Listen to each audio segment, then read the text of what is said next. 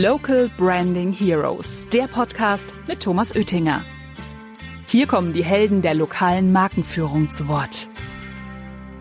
Geht es unseren Kunden gut? Geht es uns am Ende auch gut? Und das ist unser Bestreben ähm, in allem, was wir tun. Wenn es dir gut geht, musst du etwas tun, musst du an Veränderung denken. Das ist, glaube ich, eine unserer Stärken, weil wir darüber gewachsen sind. Also immer ganz nah mit unseren Kunden die Dinge zu gestalten. Hallo, liebe Zuhörenden. Hier ist wieder euer Thomas Oettinger mit dem Local Branding Heroes Podcast. Heute, wie immer, ein ganz, ganz besonderer Gast, nämlich den Norman Wirks. Der ist nämlich Leitung Joka Fachberater Marketing Kooperation. Hallo Norman, schön, dass du da bist. Ja, hallo lieber Thomas, schön, dass ich dabei sein darf. Mensch, ich freue mich total, dass wir heute ähm, miteinander mal so an meiner Bar so quatschen können. Aber vielleicht könntest du unseren Zuhörenden mal einfach ein bisschen erzählen, was Yoga denn so macht. Ja, also gibt ja ganz unterschiedliche Ansatzpunkte. Also vielleicht hat der eine oder andere uns schon im Wintersport wahrgenommen, was ja immer so das medial wirksamste ist. Dort sind wir seit 2006 als Sponsor der Biathleten und auch des Deutschen Hauses präsent. Vielleicht hat der eine oder andere uns dort mal auf den Riemen mit dem Schriftzug Joka wahrgenommen. Joka steht für Jordan Kassel, also relativ einfach eigentlich auch in der Erläuterung. Aber im Schwerpunkt sind wir der Anbieter für Bodenbelege ähm, und raumausstattende, ähm, raumausstattendes Zubehör, Stoffe, äh, Tapeten, und alles natürlich rund um den Boden für das Profihandwerk. Genau, ihr seid ja sowohl ähm, Hersteller als auch Großhändler sozusagen, also macht auch die Logistik für eure Fachpartner. Das stimmt. Wir sind ähm, ja nicht wirklich Hersteller. Wir sind klassisch natürlich, kommen wir aus der, aus der Handelssparte, sind klassischer Großhändler und Markenanbieter an der Stelle, lassen aber natürlich Produkte auch exklusiv für uns produzieren von Industriepartnern, mit denen wir schon viele Jahre zusammenarbeiten. Genau, super. Also ich sehe immer wieder, wenn ich in Würzburg vorbeifahre, dann sehe ich immer groß Joker und denke ich immer, Mensch, mit dem Norman müssten wir mal wieder in die Bar gehen. Du, Bar ist ein gutes Stichwort. Ich weiß ja, du bist ja Läufer und da weiß ich nicht so ganz genau, ob ich dich nach deinem Lieblingsgetränk fragen darf. Das darfst du auf jeden Fall, weil es gibt ein absolutes Lieblingsgetränk ähm, und von daher darfst du gerne danach fragen, wenn du möchtest. Ja, also habe ich jetzt ich, damit.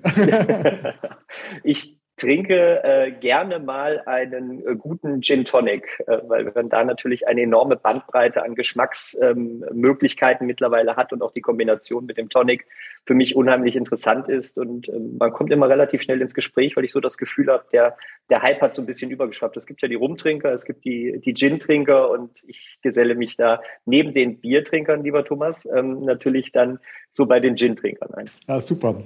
Genau. Also wir waren ja auch äh, schon an, an der, beim Local Branding Day, waren wir ja des Öfteren auch schon an der Bar zusammen und da habe ich noch in Erinnerung, da hast du immer den Gin Tonic dem Bier vorgezogen. Ja, ich, ich habe ja vermutet, dass das mit so einer ketogenen Ernährung zu tun hat, weil ich gehört habe, Gin äh, ist nicht so ähm, äh, Blutzucker erhöhend. Ja, ist das so? Weißt?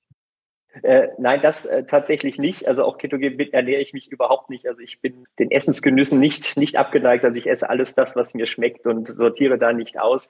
Aber Gin Tonic soll ja angeblich, glaube ich, das leichteste alkoholische Getränk von, von allen sein, was auch die Kalorienzahl angeht. Aber das hat damit bei mir tatsächlich auch nichts zu tun. Also ich zähle keine Kalorien, außer zur Stoffwechselkur Anfang des Jahres. Da mache ich das mal, aber sonst. Dann habe ich das wohl falsch interpretiert. Du, vielleicht ähm, könntest du mal unseren Zuhörenden erzählen, wie du denn an diese Position gekommen bist und äh, was dein Werdegang ist. Also wie wird man denn an der Stelle, weil der ist ja ziemlich spannend bei dir, dein Werdegang. Ja, vielen Dank. Ähm, so selbst sieht man das immer gar nicht so, aber von außen sagt man, Mensch, es ist ähm, alles ganz interessant, was man gemacht hat.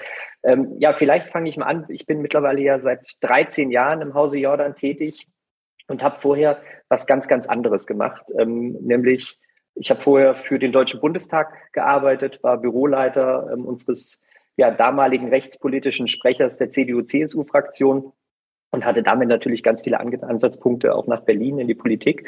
Und eines Tages, 2008, 2009 war es, habe ich den Horst Dieter Jordan, unseren ja, damaligen Senior, der mittlerweile leider verstorben ist, kennengelernt. Und er hat was ganz Prägendes zu mir gesagt. Er hat gesagt, Herr Fürks, wenn Sie irgendwann mal was Anständiges machen wollen und keine Politik, dann kommen Sie doch zu uns ins Familienunternehmen. So jemand wie Sie können wir gut gebrauchen. Und das war dann tatsächlich für mich der ausschlaggebende Punkt, dass ich darüber nachgedacht habe, okay, ähm, es wird Zeit, was anderes zu machen.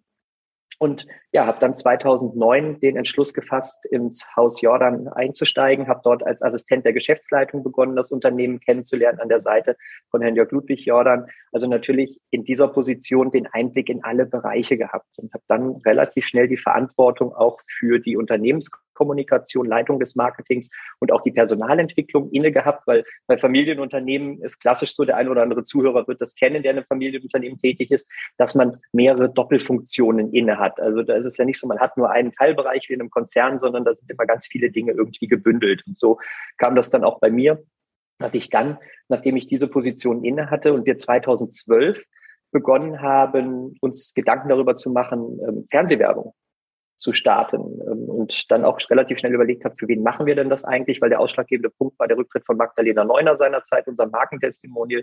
Und dann war relativ schnell klar, dass wir das für unsere Yoga-Fachberater machen. Die sind bis dato noch Yoga-Partner. Das war so ein bisschen der Club der Freunde und äh, hat noch so ein bisschen die Strategie vielleicht auch gefehlt gehabt an der Stelle. Und das war dann auch der Zeitpunkt für mich, wo ich die strategische Entwicklung der Fachberaterschaft übernommen hatte, damals auch mit der Betreuung der Regionen im Norden und im Osten persönlich, weil ich auch gesagt habe, ich kann Strategie nicht in Kassel am Elfenbeintisch machen, sondern ich muss raus zu unseren Kunden. Wir müssen uns in die Augen schauen und müssen dann gemeinschaftlich an den Dingen arbeiten. Ja, und so ist es dann auch gekommen ähm, und mittlerweile verantworte ich die Fachberaterschaft in Gänze, habe ähm, ein dreiköpfiges Außendienstteam, die sich nur den Fachfragen um die Fachberaterschaft kümmern, habe ein vierköpfiges Innendienstteam, das die Fragen von innen heraus bei den Kunden platziert. Ich habe eine Mediengestalterin, ich habe Deutschlands größten Showtruck für den Bereich Bodenbelege mit dem Peter Nielhofer, der ihn führt. Also ich habe ein sagenhaft tolles Team an der Stelle, auf das ich unheimlich stolz bin. Und ja, bin darüber hinaus noch Geschäftsführer der W&L Jordan Stiftung. Für uns ganz, ganz wichtig im Ursprung mal das Thema ähm, Förderung der Ausbildung im Handwerk. Mhm. Wir haben das Thema Fachkräftemangel, was ähm, uns alle betreffen wird.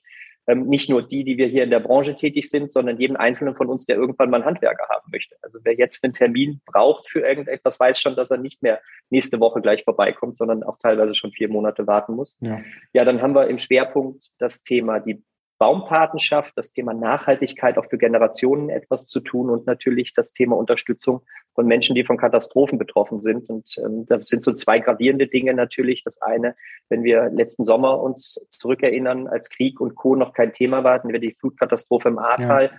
wo wir relativ schnell und unkompliziert den Menschen auch mit Produktspenden und äh, mit Geldspenden auch geholfen haben und natürlich jetzt ähm, die für uns alle sehr ja, emotional belastende Situation und für die Menschen vor Ort natürlich erdrückende Situation der Krieg in der Ukraine, wo wir jetzt über die, äh, ja, über die Firma Jordan und auch die Stiftung zusammen in Kooperation mit unseren Kunden beispielsweise auch einen Betrag von circa 100.000 Euro ähm, als Unterstützung in das Kriegsgebiet und die Kinder insbesondere mhm. geben werden.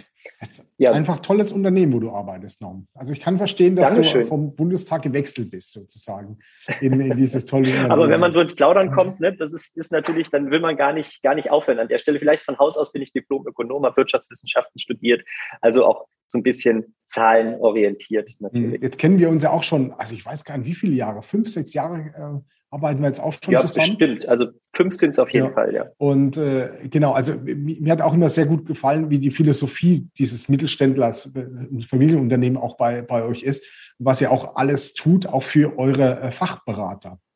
Und ähm, vielleicht willst du mal kurz erzählen, welche Gewerke haben denn die Fachberater so unter sich, dass man so ungefähr weiß, was, äh, was da so passiert? Also ich glaube, in der Überschrift trifft es ganz gut, es ist das raumausstattende und bodenlegende Handwerk. Das heißt also, jeder Handwerker, der entweder mit dem Boden oder mit dem Raum in der Ganzheitlichkeit zu tun hat.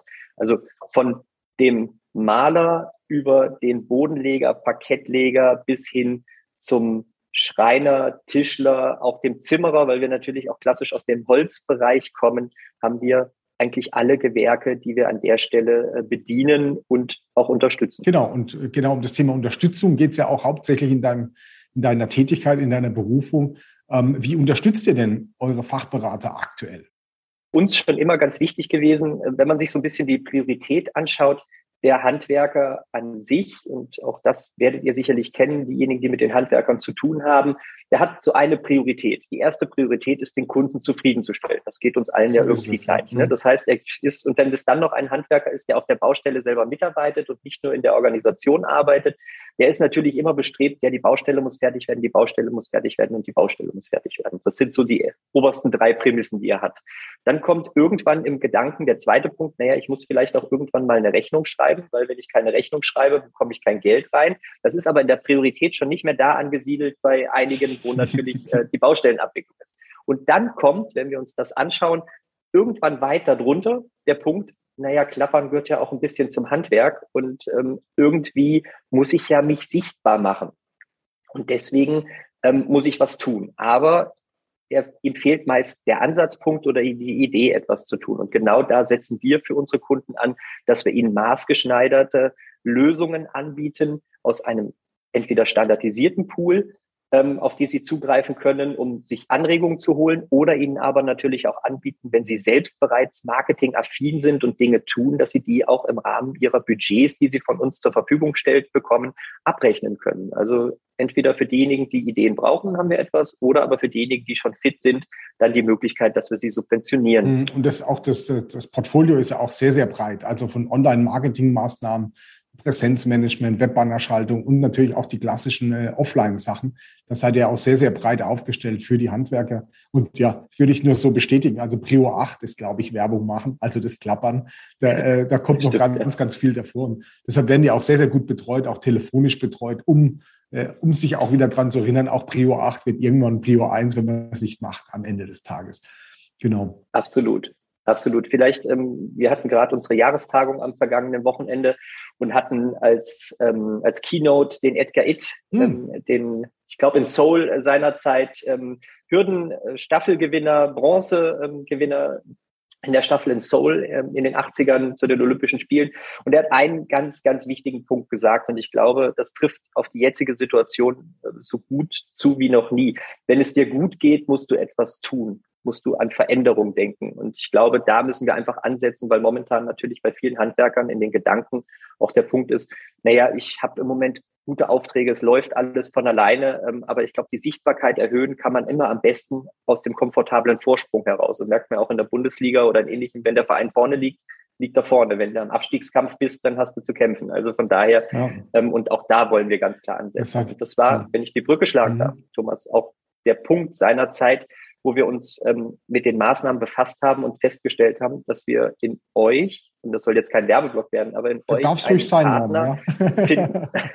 in euch einen Partner äh, gefunden haben seinerzeit und auch uns damit auseinandergesetzt haben, der uns eigentlich die Maßnahmen, die wir haben, gebündelt, zentral in einem Portal zur Verfügung stellen kann mit Anbindung der Dienstleister. Und das war für uns ähm, einfach ein Glücks Griff, weil wir viele Dinge natürlich per Hand zu Fuß selber mit den Dienstleistern organisiert haben und in der Organisation für uns dadurch die Abläufe natürlich noch viel, viel geordneter worden, weil das Portal in vielen Bereichen unterstützt. Mhm. Jetzt habt ihr ja was ganz Besonderes. Auch ihr habt ja nicht nur ähm, die Fachpartner, die ihr vor Ort, also die lokalen Marken unterstützt, sondern über das Portal werden ja auch diese 60, 70 Niederlassungen, wo also der, der Fachpartner einkauft, auch unterstützt werbetechnisch.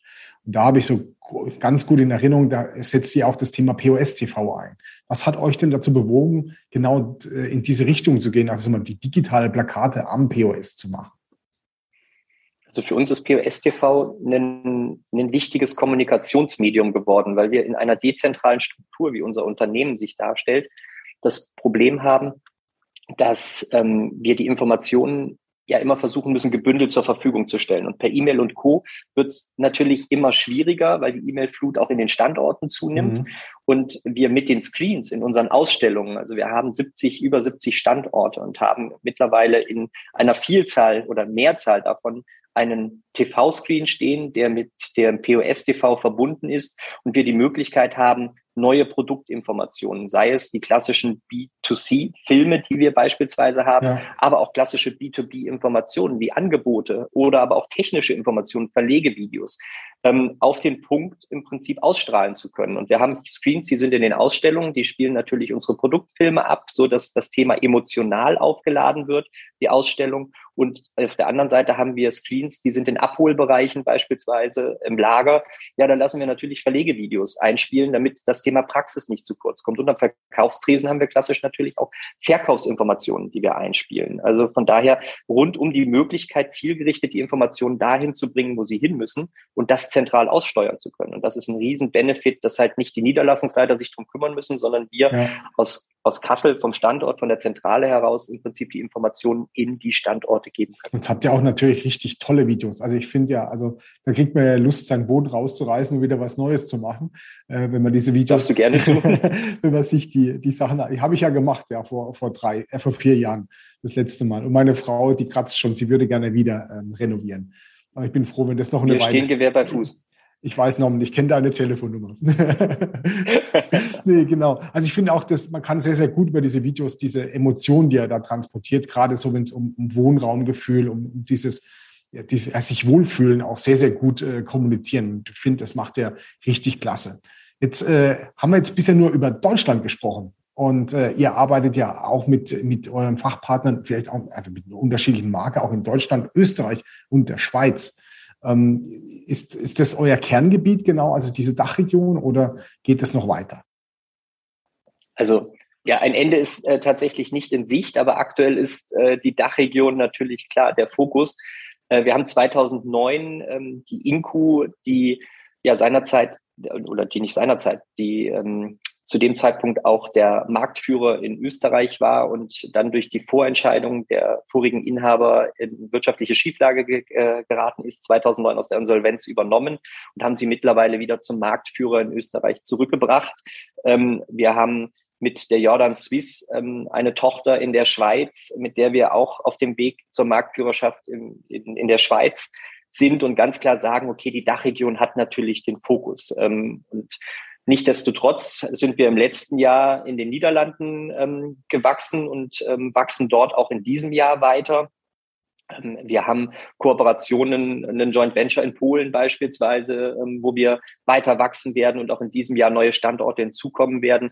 Aber auch da ist ähm, noch nicht das Ende in Sicht. Und Europa hat ja noch ein paar Flecken auf der Karte, wo wir uns weiter betätigen können. Das setzt aber immer voraus, dass die Handwerksstrukturen auch gegeben sein müssen, ja. weil nicht in jedem Land gibt es Handwerksbetriebe wie in Deutschland oder in Österreich, sondern die arbeiten teilweise auch in etwas anderen Strukturen. Und da müssen wir natürlich gucken, in welche Strukturen Strukturen passen wir ähm, und wo können wir unser Leistungsangebot, das immer auf den Profi abgezielt ist, genau. dann auch zielgerechtet mit der Logistik, die wir anbieten ähm, und dem Gesamtportfolio der Marke was uns sicherlich von anderen Großhändlern ganz klar unterscheidet, dass wir einen eigenen Markenfokus haben, dann am Ende auch platzieren. Aber aktuell tatsächlich klar, der Fokus liegt auf der Dachregion, weil wir dort noch die größten ähm, Wachstumsmöglichkeiten aus der Historie heraus haben. Ja. Aber neue Felder werden natürlich erschlossen. Welche Strukturen ähm, liegen denn in anderen Ländern vor, wo es nicht passt für euch?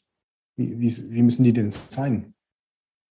Also das beste Beispiel ist, wenn du in einen ausländischen Markt gehst, brauchst du natürlich in gewissen Regionen, und das war für uns damals ähm, beispielsweise im polnischen Markt der Fall, dass wir einen Geschäftspartner gefunden haben, der sich ganz klar ähm, auch committed hat und gesagt hat, er möchte mit uns ähm, arbeiten mhm. und ähm, auch alles im Prinzip für seine Seite dafür getan hat, mit uns zusammenzukommen, mit uns zu wachsen, so dass die Entscheidung getroffen wurde, man steigt in das Joint Venture ein, weil wenn du im polnischen Markt arbeiten möchtest und du hast keinen ähm, mit Ortskenntnissen beispielsweise, mit schwer. Netzwerk und Co., dann kommst du in diesen Markt nicht weiter. Und ähm, wenn wir den russischen Markt ansprechen äh, wollen, auf dem wir nicht aktiv sind, auch in der Vergangenheit nicht aktiv waren und für uns auch ähm, tatsächlich kein Thema ist, aufgrund auch der aktuellen Situation natürlich, ähm, da wäre es noch prekärer gewesen. Also der russische Markt ist beispielsweise etwas, da brauchst du absolut Insider, damit du überhaupt irgendeinen Markt bestreiten kannst. Und das hat uns schon immer abgeschreckt, weil die Strukturen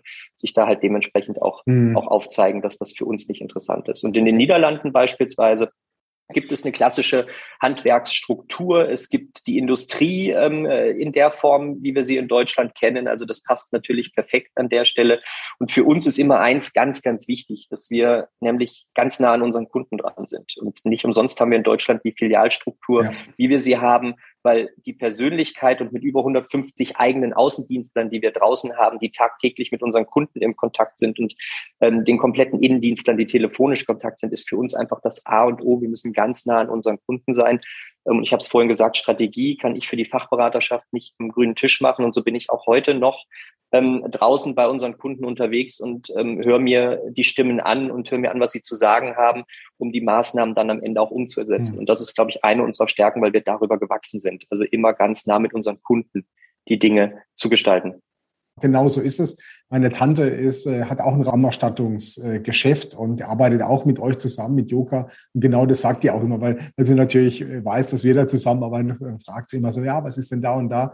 Und tatsächlich diese persönliche Betreuung, das ist so euer absolute USP. Dankeschön. Dass wenn irgendwie was daneben geht, dann, äh, dann weiß sie, wen sie anzurufen hat, da wird, äh, wird ihr geholfen und so weiter. Und würde ich, würde ich so bestätigen aus den persönlichen Gesprächen mit meiner Tante.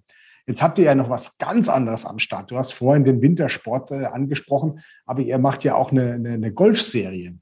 Ähm, wie seid ihr denn dazu gekommen?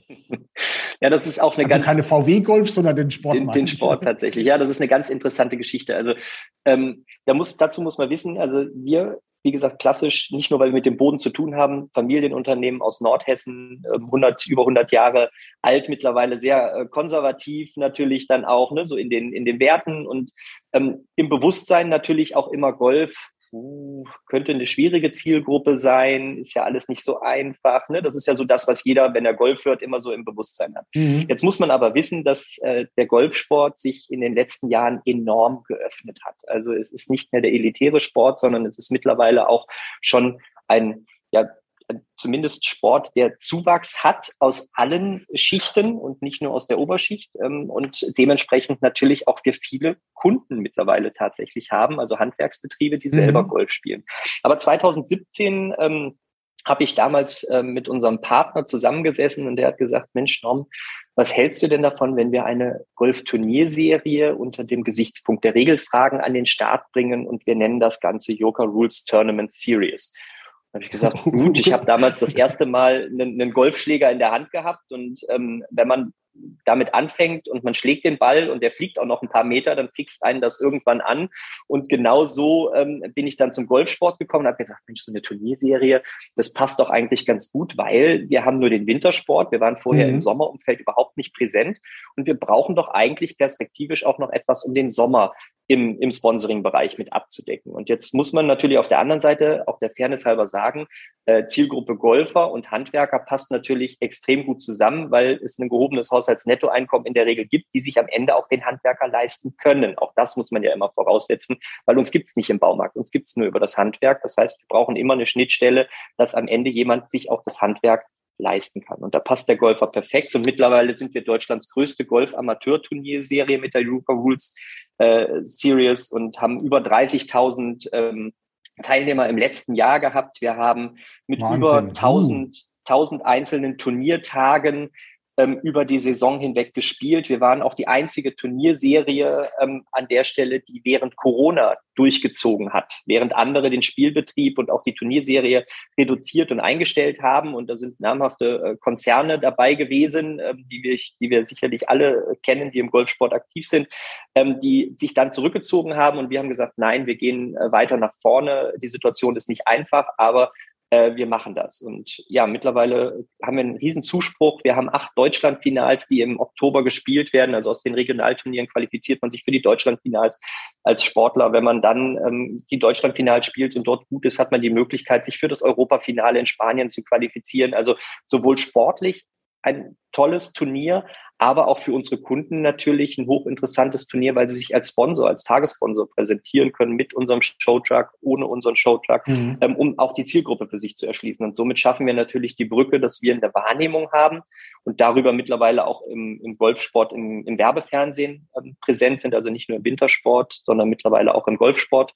präsent sind und natürlich unseren Kunden die Plattform anbieten, sich dort der Zielgruppe vor Ort wieder ähm, auch präsentieren zu können. Mhm. Jetzt hast du von Herausforderungen gesprochen, die wir ja die letzten zwei Jahre auch sehr, sehr hatten durch diese Pandemie und jetzt äh, durch diesen Krieg in der Ukraine. Aber es gibt ja auch noch andere Herausforderungen in der Branche. Also wenn ich da gerade an Personal denke, an das Thema Material denke, seid ihr da äh, gefeit davor oder ist bei euch äh, Personal in Menge da beim Handwerker und Material ist gar kein Problem?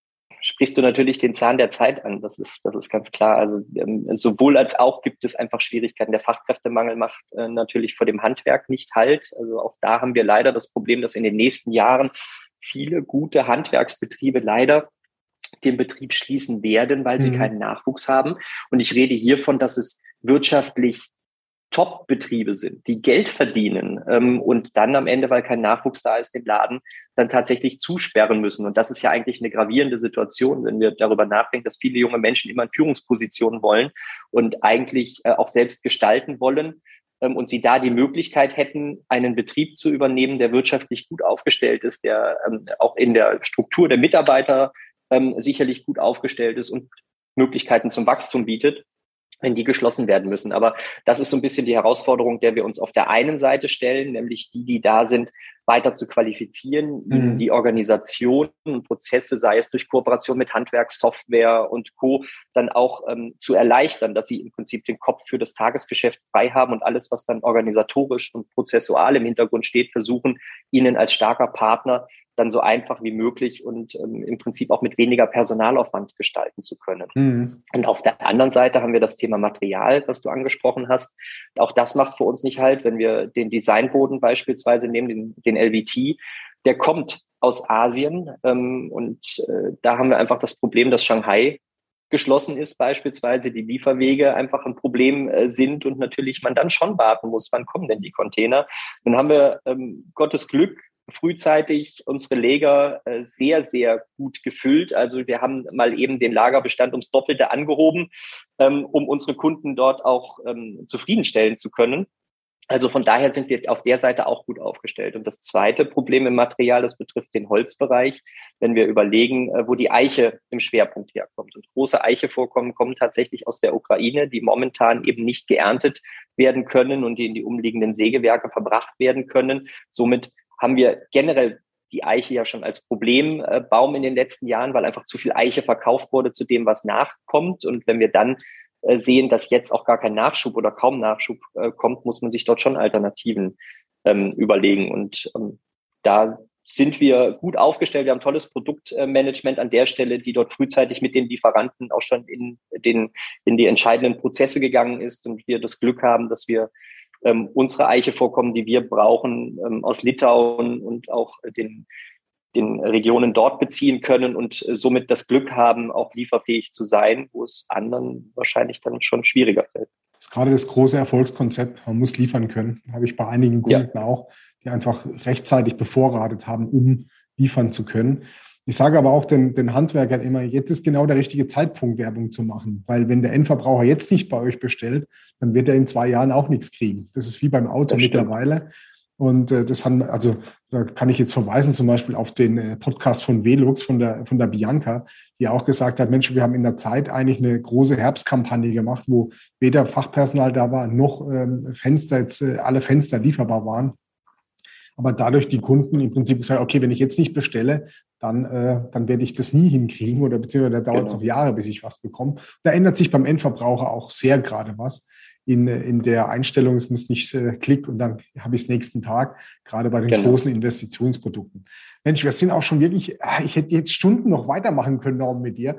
Ähm, letzte Frage. Wie siehst du denn die, die Zukunft im Markt? Also das heißt, wie wird sich denn der Markt entwickeln? Also es gibt ja ganz viele Technologiesachen, die jetzt äh, am Start sind, wie KI, wie Database äh, Publishing, also, äh, also Datenstrukturen, Marketing über Database-Themen, aber auch sagen wir, natürlich Technologien, die jetzt mal mit Robotik im Handwerk äh, sozusagen vielleicht auch kommen oder unterstützende äh, Robotikfunktionen, um es den Handwerker auch leichter zu machen, weil die Bodenbelege werden ja auch nicht leichter sozusagen. Das stimmt. Wie siehst denn du da die Zukunft? Also wir haben 2019 unser 100-jähriges Jubiläum gefeiert und hatten dort tatsächlich auch einen Visionsfilm erstellt und haben überlegt, wie könnte denn äh, die, die Zukunft des Handwerks aussehen. Deswegen trifft es alles eigentlich ganz gut.